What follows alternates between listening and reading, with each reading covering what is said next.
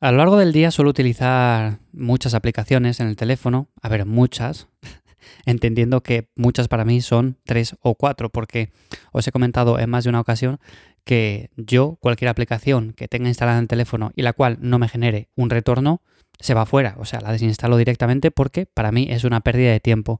Os lo he comentado con redes sociales, pero también con aplicaciones de otro tipo que he probado para ver qué tal, para ver si con esto puedo gestionar un poco mejor mi día a día y que finalmente veo que más que gestión del tiempo me producen una pérdida de tiempo o de recursos. Así que hoy os voy a contar la aplicación que más utilizo yo en mi día a día y sobre todo cómo suelo utilizar yo el teléfono, porque es verdad que yo lo tengo como herramienta de trabajo en gran parte, así que espero que este episodio os resulte de ayuda si es que vosotros, por ejemplo, también lo utilizáis de esa forma.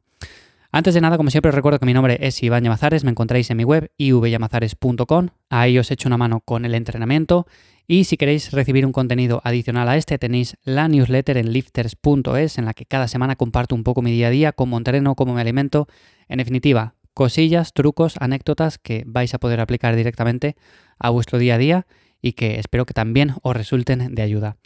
Y lo dicho, Hoy quiero hablar acerca de la aplicación que más utilizo cada día, porque me lo habéis pedido, porque normalmente suelo hablar de productividad, es cierto que no mucho, pero es un tema bastante recurrente.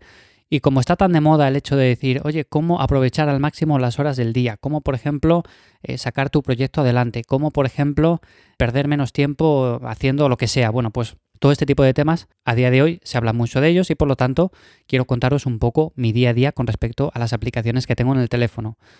Como digo, tengo muy pocas aplicaciones, pero muy pocas comparado con una persona normal que, por ejemplo, igual tiene ya cinco redes sociales, que si TikTok, Instagram, Facebook, Twitter, este tipo de cosas, ¿no? Como os he contado en otros episodios, yo las aplicaciones de redes sociales principalmente las desinstalo porque sé que son un foco de pérdida de tiempo, entonces lo que hago es publicar todo el contenido a través del ordenador, aunque sí que es cierto que para las historias y demás solo mantengo Instagram en el teléfono. Pero bueno, que el resto las tengo desinstaladas, o sea, no me aportan absolutamente nada y considero que cualquier persona que quiera mejorar su productividad debería hacer lo mismo. Por otra parte, como digo, solamente mantengo las que de verdad me dan un retorno. ¿Cuáles son estas? Bueno, pues teniendo en cuenta que yo utilizo principalmente el teléfono como forma de trabajo, porque a través de ahí voy escribiendo eh, los temas que quiero tratar en los episodios, voy contestando los mails que me llegan, voy actualizando, por ejemplo, también igual las diferentes planificaciones para las personas a las que ayudo con el entrenamiento, todo este tipo de cosas. Bueno, pues para mí el teléfono móvil es una herramienta más de trabajo, como puede ser un ordenador, así que en este caso, normalmente la aplicación que más utilizo es de gestión. En este caso sería Google Calendar. ¿Por qué Google Calendar y por qué no otra? Bueno, os he comentado más de una ocasión que a mí me gusta mucho escribir en formato papel, o sea, el hecho de decir, bueno, pues me gestiono el día a día con una libreta tradicional, o sea, me voy escribiendo ahí punto por punto lo que quiero sacar cada semana, lo que quiero sacar cada día. Por ejemplo, hoy eh, necesito grabar este episodio, necesito, por ejemplo, publicar este contenido, necesito contestar estos mails. Bueno, pues todo eso me lo voy escribiendo, pero también trabajo de forma digital, por así decirlo, porque no hace falta que lo escriba todo en formato físico, en formato papel, sino que también tengo mi blog de notas. Yo trabajo muy bien con la suite de Google. Esto quiere decir que tanto Google Keep, que son las notas de Google, como Google Calendar, se complementan muy bien y también Gmail es algo que se complementa perfectamente con estas dos herramientas, por lo tanto es con lo que principalmente trabajo. Pero Google Calendar sería mi aplicación número uno porque con ella es con la que me planifico la semana entera. Si, por ejemplo, estáis buscando tiempo para entrenar, estáis buscando tiempo para sacar, yo que sé, lo que sea adelante, estáis buscando tiempo para quedar con una persona que hace tiempo que no veis, lo que sea, bueno, pues si necesitáis hacer algo importante pero nunca buscáis el hueco, algo que me ha ayudado a mí un montón a lo largo de los años es sencillamente hacer un bloque de espacio en ciertos días en concreto y bloquearlo. O sea, decir, este espacio es inamovible esto lo voy a dedicar a esto y luego ya voy a tener más tiempo para otras cosas que son en cierto modo secundarias. Es la manera que yo trabajo, trabajo por bloques de tiempo, entonces es cierto que me permito bastante flexibilidad, o sea, no es algo de decir, bueno, pues mira, me levanto de 8 a 9, tengo que hacer esto, de 9 a 10 esto, de 10 a 12 tal, de 12 a 2 esto. Hemos visto muchas veces cómo hay personas que enseñan su Google Calendar y al final agendan incluso hasta quedar con la familia, hasta quedar con, no sé, una persona querida. Pero para mí eso no es ser eficiente a nivel de productividad, sino que me funciona mucho mejor el hecho de decir, bueno, pues mira, hoy de 10 a 12 voy a dedicarlo a grabar este episodio, a publicar este contenido, a hacer esto, por ejemplo, un bloque de dos horas, y a partir de ahí también bloqueo dos horas, por ejemplo, para entrenar. No quiere decir que dedique dos horas a la sesión completa de entrenamiento, pero sí que es cierto que entre que me preparo, entre que caliento un poco, entre que, por ejemplo, me pongo a preparar, luego hago las series de aproximación, luego termino el entrenamiento y lo coloco un poco todo, pues al final no podemos eh, agendar todo con minutos muy exactos porque entonces vamos a estar muy estresados.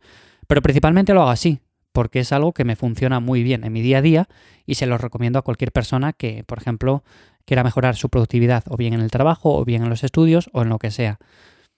También, por otra parte, como digo, soy bastante flexible y solo me marco tres o cuatro cosas importantes cada día, porque sé que si me marco siete cosas importantes, al final voy a terminar haciendo tres o cuatro y voy a tener la sensación de que como que no he hecho todo lo que podía haber hecho, ¿no? No sé si a vosotros os ha pasado alguna vez, pero el hecho de terminar la jornada y decir, bueno, pues tendría que haber hecho esto, pero no he podido, no he tenido tiempo, así que lo dejo para mañana.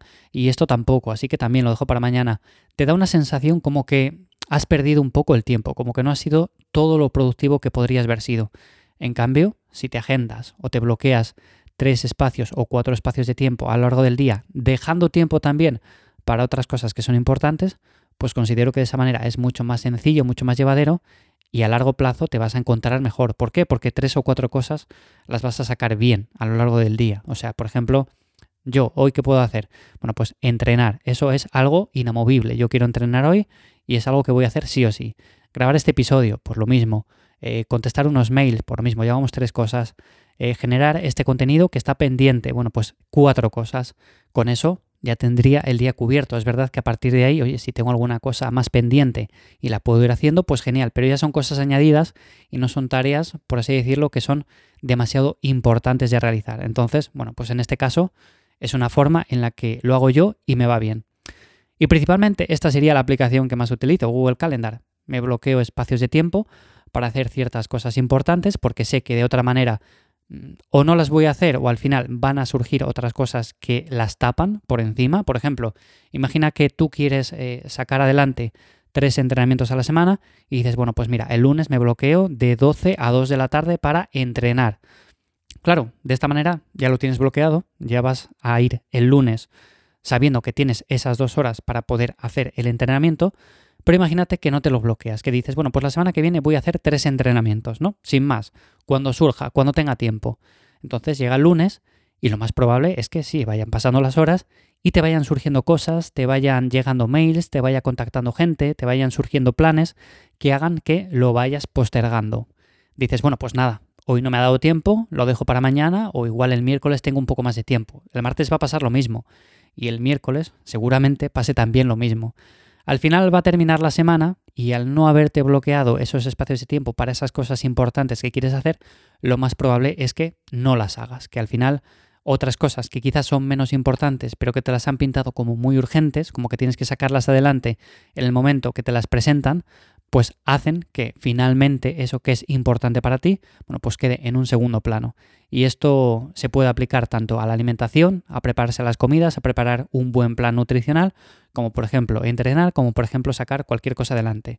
Si yo quiero leer un libro, pero nunca encuentro el momento para poder hacerlo, no me queda más remedio que bloquear un espacio de, por ejemplo, 30 minutos, una hora, ciertos días a la semana para decir, bueno, pues tengo este espacio de tiempo en el cual nadie me lo puede tocar, evidentemente siendo flexible, porque igual surge una cosa súper importante que lo tiene que mover absolutamente todo, pero si no, sé que tengo ese espacio de tiempo ahí en el cual lo voy a dedicar a leer, porque quiero hacerlo, porque es algo importante para mí.